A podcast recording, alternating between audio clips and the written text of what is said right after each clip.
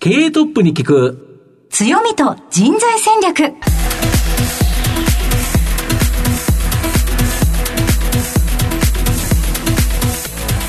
毎度相場の福の神こと藤本信之です。アシスタントの飯村美希です。経営トップに聞く強みと人材戦略。この番組は相場の福の神藤本信之さんが注目企業の経営トップや人材戦略を担うキーパーソンをゲストにお迎えしてお送りします。企業を作るのはそこで働く人ということなんですがゲストには毎回事業戦略上独特の強みとその強みを生かすための人材戦略じっくりとお伺いしていきます。この後早速トップのご登場です。この番組は JAC リクルートメントの提供でお送りします。経営トップに人材戦略。経営トップに聞く強みと人材戦略。本日のゲストをご紹介します。東証プライム上場、証券コード7239、立ち S、代表取締役社長、山本雄一郎さんにお越しいただいています。山本さん、本日どうぞよろしくお願いいたします。よろしくお願いします。よろしくお願いしますでは早速ではありますが、立ち S の事業内容のご紹介をお願いいたします。はい。えー当社は昭和29年、1954年の創業で、えー来年70周年を迎えます。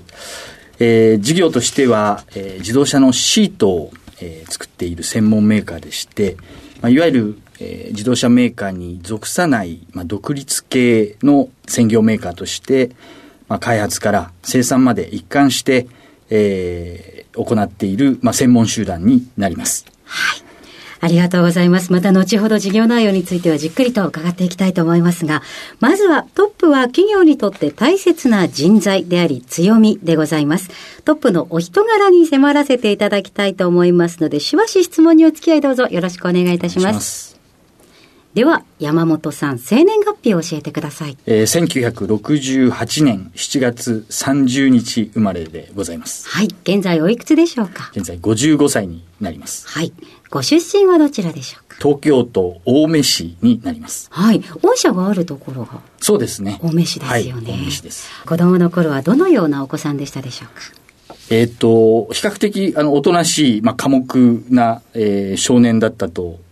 聞いています。はい。で、ただし、まあ、いろんなあことをもう真剣に、こう、チャレンジをして、えー集中して行うと。まあ、特に勉強、あの、スポーツも両方とも得意だった少年時代だというふうに思ってます。高校は立川高校だったということなんですが、私実は地元でですね、すねこの辺りがなので、あ、あの立川高校あのに。進学校のっていう感じはい、ですよね、という印象がとても強いんですが、やはりそちらでも文武両道に何事にも熱心に打ち込まれていたのでしょうか？まあ、あの、そういうふうにしようと思いましたけども、実は優秀だったのは、まあ、中学生までで、あの、立川高校に入った後は、よりレベルの高い仲間たちがいっぱいいたもんですから、はいまあ、私は何をやって自分を生かすべきかと考えまして、はいえー勉学というよりも、まあ、当時立川高校で非常に盛んでありました学園祭、あーまあこちらに燃えたと。いうことで、もともとみんなで何か一つのものを作るっていうのは非常に、あの好きだったものです。はい。まあ、あの、自然とそっちに流れていったということです。実行委員かなんかやられてたんですか？えっと、そうですね。体育祭の一部の、あの、実行委員をやってまして、えーまあ、大きなものをみんなで一緒に作るというような、そういった作業をしてました。はい。御社はもともと山本さんのおじい様が創業でいらっしゃるんでしたよね。えっと、そうですね。正確に言いますと、私の祖父が二代目社長で、そのおじと一緒に立ち上げた会社になります。はい、はい。学生のこう時の進路を決めるにあたってどのようなところを重視されていたんでしょうか？父とは違う道をまず歩みたいというのは、あー。まあ、あの、若者であれば必ずしはいはいもと思うんですけども、そういった意味で、あの、違う道を、あの、選びましたけども、まあ、あの、その仕事のしている中で、まあ、やはりもともと、えー私がやりたいなというふうに、あの、漠然と思ってたのが、世界を股にかけた仕事というんですかね、はい。グローバル、今でいうグローバルで、うんうんえー仕事ををしたいなというふうに思っていたものですので、まあ、その時にあのタッチエスという会社あがあったというようなあの流れになると思います。大学時代等々は何か熱中されたことはあったのでしょうか？大学はですね、えーサークルに入ってまして、はいあの ESS という英語の。まあ、英語のサークルになります。まあ、決してあの英語に興味がなかったわけではないんですが、まあ、たまたま、えー、大学の授業の初日にあの初めて友達になった、まあ、今でも付き合ってますけど、はい、その彼が、えー、たまたまその ESS に話を聞きに行くということでしたのでじゃあお前も行かないって言われたんであじゃあ行く行くと。いうふうに言ったところがスタート。はい、で、えー、その後、まあ一緒に入って、あの4年間活動してました。はい、ESS ではビジネス英語かなんか学ばれるんですか？あのビジネス英語が、まあ、いわゆる花形なんですけども、はい、あの私はあの英語劇の方ですね、えー、あのドラマセクションなんですけど、はい、そちらの方をやっていまして高校時代の学園祭と同じように、みんなでワイワイ一つのものを作るという作業をやってました。で英語が英語を劇なので、まあ、英語をと使ってやっていたという。少し劇団チックになってるんですまあ、まさにそうですね、えー、そうでしたか。社会人のスタートは立ち S だったのでしょうかえあの先ほども少し触れましたがまず父とは違うこう道を歩もうということで、えー、あの立ち S ではない会社に一旦就職をしました、はい、何系になるんですか？くくりで言いますとサービス業とい。うんですかね、はい、いわゆる、まあ、いろんなあのサービス事業をやってまして、まあ、例えば、えー、学生の予備校であるとかレストランあとは劇団等々をこう持った複合的なあのサービスを提供されている企業でありました。そこはやはり劇団を持っているっていうところが惹かれたところだったんですか、まあ、やっぱりちょっとこう気になって入りましたけども、はい、実際は予備校の、はい、えー、スタッフということで、まあ、現役高校生の指導を、あのしていました。どのくらいお勤めだったのでしょうか？えっ、と、約4年間、はい、あの、勤めました。そこから何がきっかけで現在に至るのでしょう？かそうですね、あの、直接のきっかけはやはり当時父が、まあ、体調を崩しまして、はい、あの、少しこう、先がもう短いというようなあの状態がありましてですね、はい、まあ、その時に、えー、当時、えー、社長であった私の叔父になりますけどもあの叔父からどうだということを声をかけていただいて、これからますますこうグローバルで世界中を飛び回るような仕事をしたいなというのがどこかにあったものですので、うんはい、そういった意味では自動車業界というのはですね、非常に世界を股にかけるビジネスということもありまして、まあ、お世話になろうということで決めました。最初はどのようなお仕事されていたんでしょうか？最初はそうですね、私、エンジニアではなく、いわゆるその営業とか、あの、購買といった管理部門の仕事をいくつかやらせていただいて、その後にあの早速海外にえアメリカの方に赴任というか仕事をしにあの行きました。山本さんが社長になられたのはおいくつの時でしょうか、えっと、ちょうど50歳の時になります。5年前ですかね、はい、いざご自身が社長になった時のお気持ちというのはいかがだったでしょうか？まあ、今思うとですけども、両肩にこうずっしりっていう感覚でしょうかね。まあ、この辺は一気に感じた覚えはあります。タイミングとしてはご自身では、はい、あ、まあ、来るかなと思っていらっしゃるタイミングだったんですか？えっと、若干早いんじゃないかなというのは思いまして、というのは、前社長が、まあ、進めていた中期経営計画というのは途中だったものですので、はい、まあ、そんな中で、まあ、もう少し、あと1、2年後かなというのは感覚的にはありましたけども、うん、まあ、お話をいただいたんで、あのまあ、ゆくゆくはというふうには私自身も思ってましたので、はい。その中継の途中で引き継ぐという形だったかと思うんですけれども、はい、社員の皆さんに対してはどのようなあの社長になられた時にあの言葉かけられたのでしょうか、まあ、そうですね。一番私が覚えているのはまずまずもって、えーまあ、企業のトップというのはその企業を継続的に発展をさせる。そして企業価値を高めてさまざ、まなステークホルダーの方々に還元をするという使命を持っていると思います。でそれは一つ授業には伝えたと思いますが、はい、まあ、やはりもう一つは私がその創業者、創業家としてですね、やはり同じように企業価値を高めると同じようにですね、えやはり未来に向けて次の世代につないでいかなきゃいけないとい。うふうに強く思っていたので、えー、私はその100年企業を目指したいということはあの伝えたのを覚えています。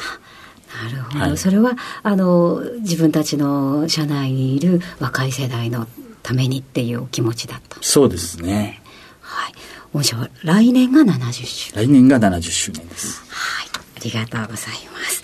さて、えー、ここまでたどり着いてまいりました山本さんの人となり皆さんにはどのように伝わりましたでしょうかこの後は組織の強みと人材戦略に迫ります。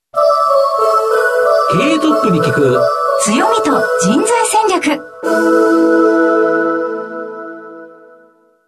今日のゲストは東証プライム上場証券コード7239タチエス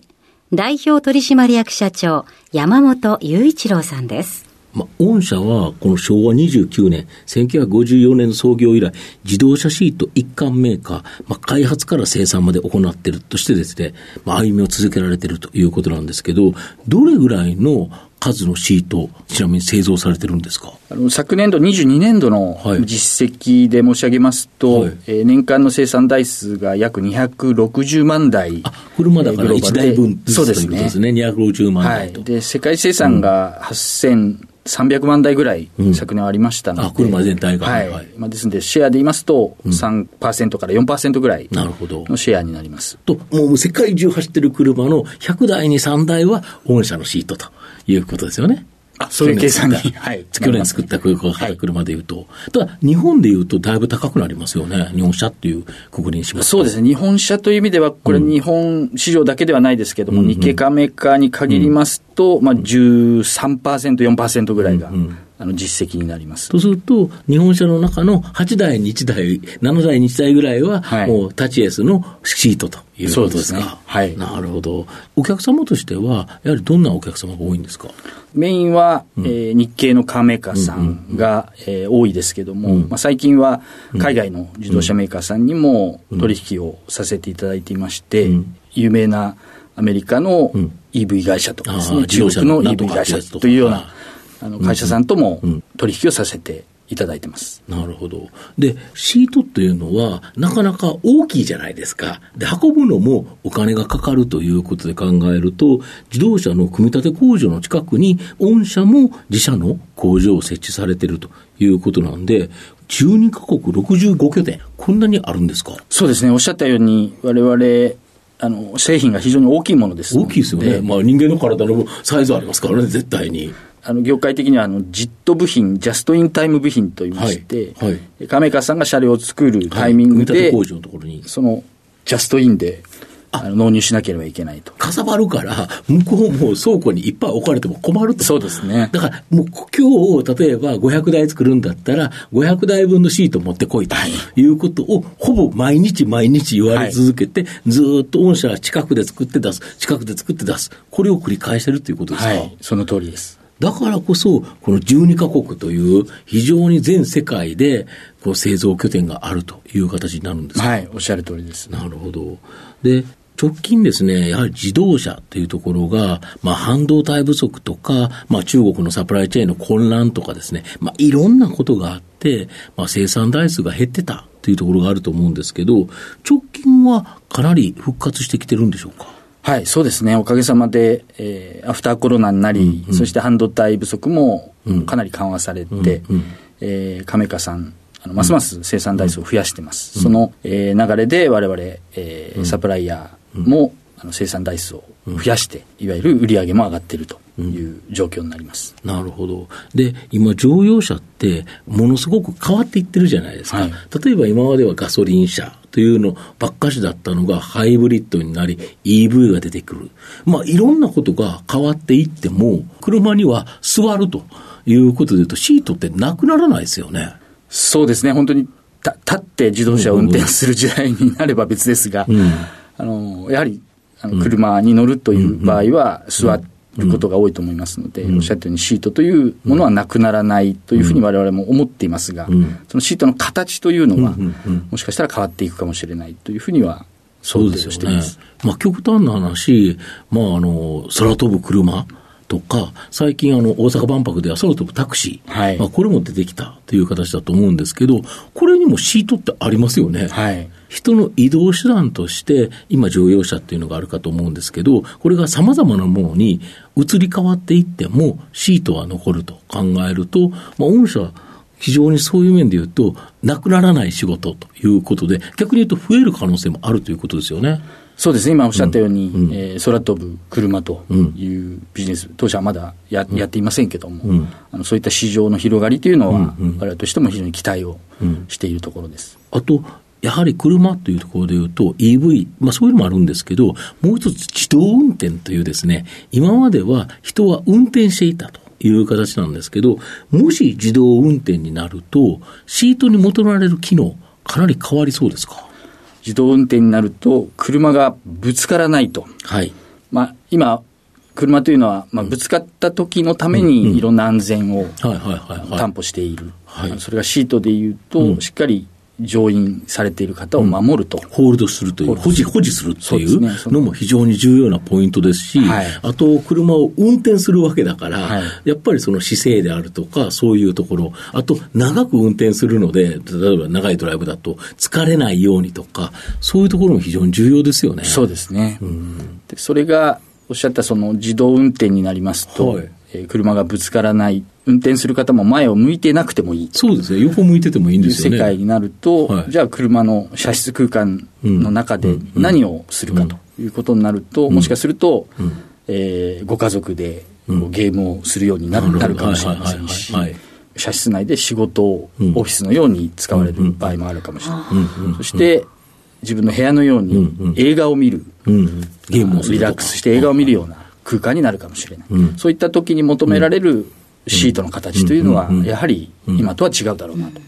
もうちょっとリラクゼーション、リラックスしたようなところで、ラグジュアリーなことになるかもしれないし、はい、逆に仕事するとなると、オフィスっぽく、はい、その仕事ができるような、はい、そういうものが求められたり、まあ、様々車を運転するだけでなくなってくるから、広がりますよね。そうですね。なるほど。それを我々は目指して、うん、えー、今進めていますけど、我々はそれを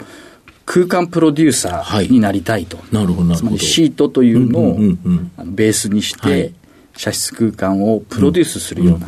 そんなような存在になっていきたいというふうに考えながら、仕事を進めています。なるほど。そうすると、タチエスっていう会社が、今までは車を、車の場合も運転するっていうのは絶対ですから、まあ、運転する方が一番安全安心な形でのシート。まず車にとって安全安心というのが一番だと思いますので、はい、まあそれプラス、あとはまあ気持ちよく、心地よくと、まあその後に多分来てたものが、若干自動運転とかになってくると、より心地いいとか、そういうところが求められる可能性があるということですよね。はい。だそのための空間プロデュースということでいうと、またちょっとシートが進化していく。だからいろんなシートが出てくるのかもしれないですよね。御社の今後の成長を引っ張るもの、改めて教えていただきたいんですが。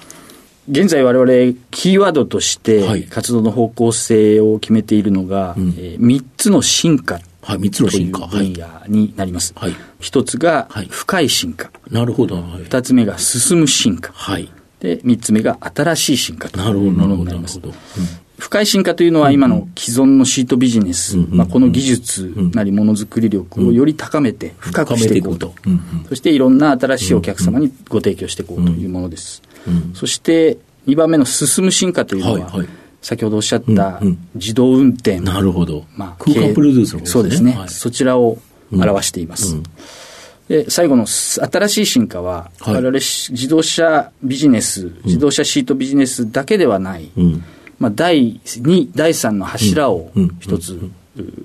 作っていこうということで、自動車以外の新規事業への、まあ、チャレンジというのをしてまして、我々がシートビジネスで培ったこの技術を使って、新しい分野に飛び出していこうというような試みを今しています。これを3つの進化というふうに。なるほど。この3つの進化によって、タッチエスっていう会社が変わっていくという形ですか？はい、そのなるほど。で、そんなタッチエスっていう会社、やはり支えてるのは人の力、いわゆる人材ということだと思うんですけど、御社グループで何人ぐらい今働いてるんですか？はい、現在1万人強ですね、うん、えー、グローバルであの働いてくれています。なるほど。日本ではどれぐらいいるんですか？日本ですと、その中の2000人ぐらいが、なるほど。まあ、2割ぐらいが、2割ぐらいで、8割はもう海外で、はいえー、働いているということなんですか、はい、で、そういう人材っていうのは、やはり新卒採用というのと、まあ、いわゆる経験者採用、まあ、この2つのですね、まあ、ルートがあるかと思うんですけど、例えば今年の4月って何人ぐらい新卒で入社されたんですか？まあ、約40人40人ぐらい。採用させていただいてます、はいうん、なるほど。経験者採用ってどれぐらい採用するものなんですか？そうですね、こちらは通年で採用してますけど、うんうんね。はいはい、昨年で言いますと、約30名。30名。はい。特に新卒の採用の方って、やはり会社、初めての会社がタッチエスという会社だと思うんですけど、例えばこういう方に来てほしいなど、望む人物像、求められるものって何かございますでしょうか？そうですね。うん、あの当社は、えどこのカーメーカー、まあ、系列ではない、独立系の、まあ、シートメーカーなので、やはり我々自ら考えて、え行動して、そして積極的に、まあ、提案をすると。なるほど、営業して、こうしないと世の中で勝ち残っていけませんし、選ばれ続けないので、まあ、そういった意味では、受け身ではなくて、自ら考えて、まあ、行動できる人っていうことが、あの求める人材像になります。なるほど、はい、仕事を受け身でするわけではなくて、自ら仕事を考え、その方向性に合わせて動けるような人、はい、やっぱこういう人材を求めるっていう形なんですか？そうですね。なるほど。これ採用って非常に難しいですよね。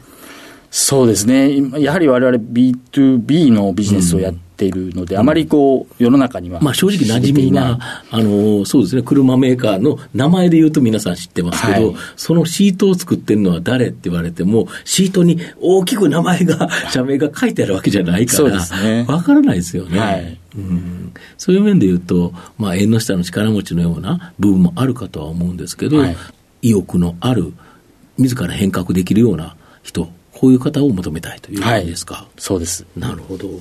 で、えー、例えば研修とか、御社の場合なんかユニークな研修であったり、さまざまその人を育てるっていうところでは、何かこんなのがありますよってありますか？まあ、まず新入社員として入られた、はい、あの方々には、はい、まあ、座学を含めて、うん、えー、数か月にわたって研修期間があります。はい、でその中には必ず、うん。えー、製造現場に入ってもらって、実際にシートを作ってもらうと。えー、これがやっぱりあの、ユニークといえばユニークで。なるほど。それによって将来。要は販売する方とか、いろいろ研究開発される方とか、いろんな方がおられますよね。当然入ってくる職種としては。全員が製造に関わるわけではない。だけど、うちはメーカーなんだから、まずは作るところ、そこを見てくれということですか？そうですね。経験してくれと。経験、体験してくれと。うん、それによって将来、うん、その方が設計、部隊に配属された場合、本当に作りやすい設計とは何ぞやと、その現場で作りにくいものがまだまだあったとしたらですね、それをよりこう自分ごとで、え設計自体を変えていこうというようなきっかけになればなという意味も込めて、必ず現場、実習をしてもらってます。なるほど。まあ、販売、そうですよね、営業する方も、やはりどう作られたシートを、どの思いで作って、それをいかにお客様に提供するか、やっぱ分かった方がいいですよね。そうですね。こんなに大変なんですよというのを伝える意味でも、うん、大事な経験なんじゃないかなと思います。なるほど。あと、この番組ですね、お昼に放送してるんですけど、はい、結構社長にですね、ランチを聞いてるんですけど、はい、あの、社長、何を食べることが多いんですか？えっと、まず通常、うん、まあ、お客様とこうランチというケースもありますが、そうではない日常的には、うん、えー、会社のお弁当、あとは会社の中にあるコンビニのお弁当、そして天気が良くて、あの外が歩ける時であれば、あの工場が隣にあるんですよ。はいはいはい。はい、工場のあの脇に食堂がありまして、うん、そこに行って、はい、えー、まあ、天ぷらそばとミニ丼のセットと、お決まりがいうのをいただいております。天気がいいとそっちが歩いていけるから。ね。はい、なるほど。あの、社内食がこう充実されてていいですね。郊外にあるものですので、うん、なかなか、うん、あの都内のように、うん、あの気軽にレストランに行くという場所ではないという店がそう,、そういったところを充実させてあげたいなという思いもあります。御社の社名についてなんですけれども、タチエスというアクセントですよね。そうですね、タッチエスというこうフラットに、はい、あの発音していただければありがたいと思います。はい、そして社名の由来が気になるところなんですが、はい、立ちエースの立ちは立川じゃないかなっていうふうに勝手に予想してるんですが。もうおっしゃる通りです。もともと創業時は立川スプリングという会社でした。うん、創業の地が立川で。うん。当時は、えー、シートの中に入るスプリングというものを、昔シートの中にくるくる回った巻き羽っていうか、そうですね、スプリングが入ってましたよね。はい、あれだけを作ってたあれだけを、作ってまして、うそういった意味で立川スプリングという名前にしました。そういうことだったんです、ね。はい、そこから、うん、まあ、さらにこうより広い世界で仕事していきたいし、うん、まあ、シートビジネスに、を手掛けるようになったということもあって、あの上場会社が上場した時を機にですね分かりやすい名前にしようということで、立川の立ちと、うん、でスプリングの S ということで、立ち S というふうにさせてもらいました。はい。ぜひ、あの、この機会に皆さんしっかりアクセントも合わせて、覚えていただいて。はい、ご記憶いただければなと思います。うん、じゃあ、藤本さん、最後の質問お願いいたします。あの、リスナーの皆さんにですね、何か一冊、書籍、社長の愛読書などですね、ご紹介いただきたいというふうに思うんですが。はい、あの愛読書といいますか、最近、ここ数年間の間に非常に印象に残った本を、僭越ながらご紹介したいと思います。はい、それは、えー、ファクトフルネスという本です。まあ、あの、結構皆さん読まれたことがあると思いますけども、うん、私も、あの、知人に勧められてですね、うん、えー、読んだんですけども、うん、事実に基づいて世界を正しく見るというようなコンセプトの本で、どうしてもその人間というのはこう悲観的な思い込みをしてですね、世界はこうだというふうに見てしまうし、世界の状況をこうし歪めてしまうっていうんですかね、そういったこう本能があるようで、でそれをきちんとデータとか事実に基づいて世界を正しく見ようというようなメッセージというふうに捉えてるんですけども、まあ、私もこう仕事をするときについついこう過去の経験であるとか、もしくはその時の感情とかですね、それでこう正しいこう決断が難しい場合が、まあまあありまして、まあ、そういった時にはしっかりデータとか事実に基づいて、あのしっかりあの正確に判断をしたいというふうなあの思いと非常にマッチしたものですので、あの参考になった本でございます。はい、ありがとうございます。えさて改めまして本日のゲストは、タチエス代表取締役社長、山本雄一郎さんでした。山本さんありがとうございました。どうもありがとうございました。ありがとうございました。経営トップに聞く強みと人材戦略東証プライム上場 JAC リクルートメントは世界11カ国に展開するグローバルな人材紹介会社です。スペシャリストや管理職の人材紹介を通じて長年にわたり多くの企業の成長に貢献した実績を持ちます。当社では役員、CFO、CIO、本部長、社外取締役などの経営幹部層の人材紹介に特化した専門部署 JAC エグゼクティブを構え、企業の経営課題解決を支援しています。経験豊富なコンサルタントが経営課題をヒアリングし、課題解決に導く人材をご紹介いたします。企業の経営改革を担う人材など、経営幹部の採用なら、東証プライム上場、証券コード2124、JAC リクルートメントにお任せください。お送りしてきました経営トップに聞く強みと人材戦略そろそろお別れのお時間です今日のゲストはタチエス代表取締役社長山本雄一郎さんでした。私としましては地元の大きな企業の方に直接お話を伺うことができて、とっても嬉しい一日となりました。はい。皆さんにとってはいかがだったでしょうか？ぜひ再び聞いてくださいね。ラジコのタイムフリーやポッドキャストでもお楽しみいただけます。それではここまでのお相手は相場の福の神こと藤本信之と飯村美希でお送りしました。次回のこの時間までほなまたお昼やで。経営トップに聞く強みと人材戦略。この番組は JAC リクルートメントの提供でお送りしました。